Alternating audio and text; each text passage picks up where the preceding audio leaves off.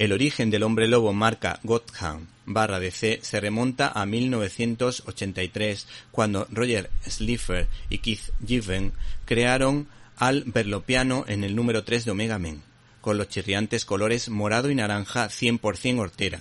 aunque la imagen definitiva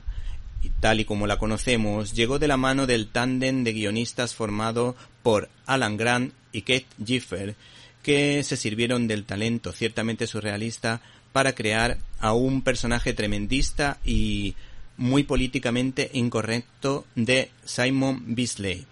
Este hombre lobo responde al apodo del último zardiano por haber fulminado a su especie. El integral que hoy les presentamos recoge tanto la historieta creada por los mencionados autores como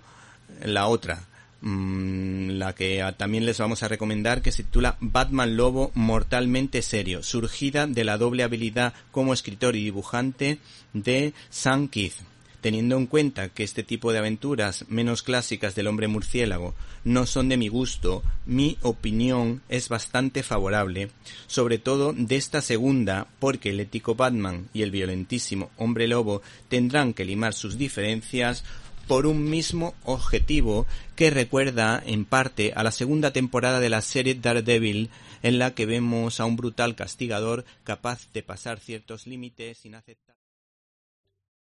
¿Te está gustando este episodio? Hazte fan desde el botón Apoyar del podcast de Nivos. Elige tu aportación y podrás escuchar este y el resto de sus episodios extra. Además, ayudarás a su productor a seguir creando contenido con la misma pasión y dedicación.